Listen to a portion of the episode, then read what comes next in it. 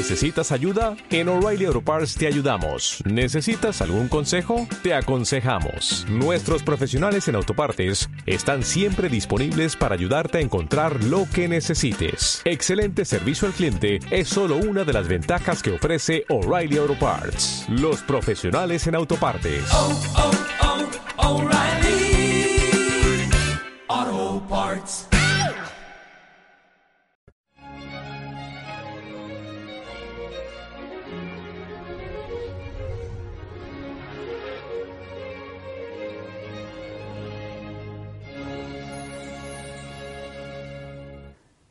El diálogo ecuménico fue uno de los objetivos más importantes del posconcilio. Acabado el Concilio Vaticano II, la Iglesia Católica comprendió que había que hacer un enorme esfuerzo para mostrar un rostro de unidad de todos los cristianos ante el riesgo que ya entonces se veía que era el ataque del secularismo. Las palabras de Jesús eh, después de la última cena dirigidas al Padre, que sean uno, como tú y yo somos uno, para que el mundo crea, resonaron con gran fuerza durante el Concilio Vaticano II. La Iglesia desde ese momento se tomó muy en serio el diálogo ecuménico. Con gestos, cabe recordar aquel extraordinario de Pablo VI ante el patriarca ortodoxo de Constantinopla, Atenágoras, o los que acaba de hacer el Papa Francisco durante su reciente visita a Israel. Pero también con, diálogo teológico. Por ejemplo, se logró un acuerdo de mínimos con los luteranos sobre el delicado tema de la justificación por la fe. Sin embargo, la verdad, pasado el tiempo, pasado los años, las cosas en muchos aspectos no solamente no han avanzado, sino que hay que decir que por desgracia han retrocedido. Esto viene a cuento a raíz de la visita que esta semana el primado anglicano ha llevado a cabo, ha hecho a su santidad el Papa Francisco en el Vaticano. Una visita de cortesía, una visita de buena voluntad, una visita donde se ha puesto de manifiesto las buenas relaciones personales, incluso diría afectivas, que hay entre estas, eh, esta iglesia, la iglesia católica y esta comunidad eclesial que es la comunidad anglicana. Pero poco más. Es decir, a nivel teológico, a nivel de acercamiento, estamos peor que estábamos. Y no es por culpa de los católicos, y no sucede solo con los anglicanos. Eh, está sucediendo con el conjunto de las llamadas iglesias históricas protestantes, eh, anglicanos, eh, luteranos, calvinistas, presbiterianos. ¿Por qué? Pues porque, repito, más allá del nivel y de la discusión teológica sobre puntos en común, la realidad es que nosotros, los católicos, estamos eh, acercándonos, extendiendo la mano y ellos que están corriendo velozmente en el sentido contrario. Esta semana también los presbiterianos eh, de Estados Unidos acaban de aprobar eh, aceptar el matrimonio homosexual.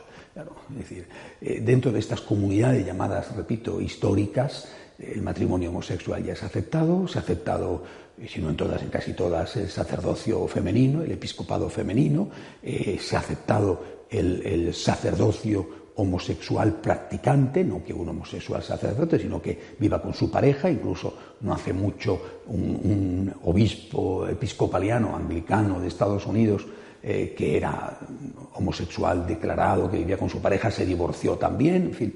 Eh, en algunas de estas comunidades han aceptado el aborto la eutanasia. Da la sensación de que, repito, nosotros hacemos un esfuerzo, extendemos la mano y ellos están corriendo en el sentido contrario. La situación es difícil y lo único que queda, que es lo que se ha puesto de manifiesto esta semana con la visita del primado anglicano al Papa, lo único que queda es, aparte de unas buenas relaciones, más vale eso, ¿verdad?, que otra cosa, es el, trabajo conjunto para el bien social, alguna obra de tipo caritativo, alguna empresa que se pueda hacer en conjunto. En este caso eh, se trataba de una iniciativa eh, en contra de la esclavitud moderna eh, que, que, se llevaba a cabo además en conjunto con una prestigiosa institución musulmana, la Universidad Al-Azhar de El Cairo. a eso ha quedado, por desgracia, reducido el ecumenismo. Realmente es una lástima.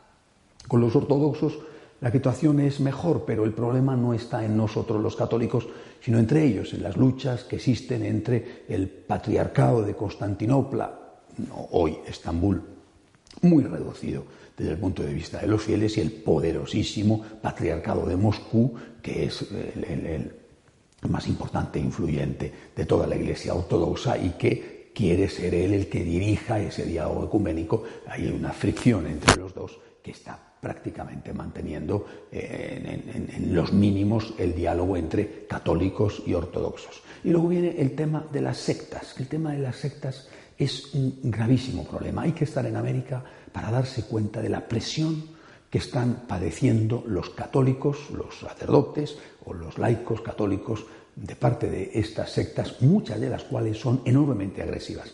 Agresivas con la institución, agresivas con, eh, personas para nosotros enormemente queridas, como la figura de la Santísima Virgen o la figura del Santo Padre.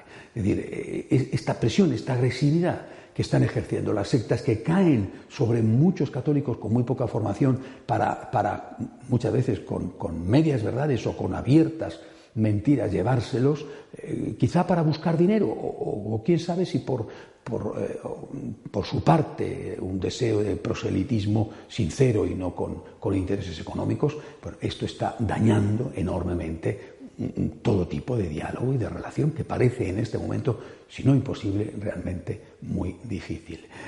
Así las cosas, creo efectivamente que el, ecumenismo en su conjunto pasa por horas bajas, muy bajas, es una lástima, porque, repito, aquella intuición del concilio sigue siendo verdadera, las palabras de Jesús siguen siendo auténticas, hay que tenerlas en cuenta Padre, que sean uno para que el mundo crea. El enemigo está afuera. El enemigo está en aquellos que no aman al Señor o que persiguen a aquellos que aman al Señor. Es decir, que persiguen a los cristianos por el simple hecho de ser cristianos.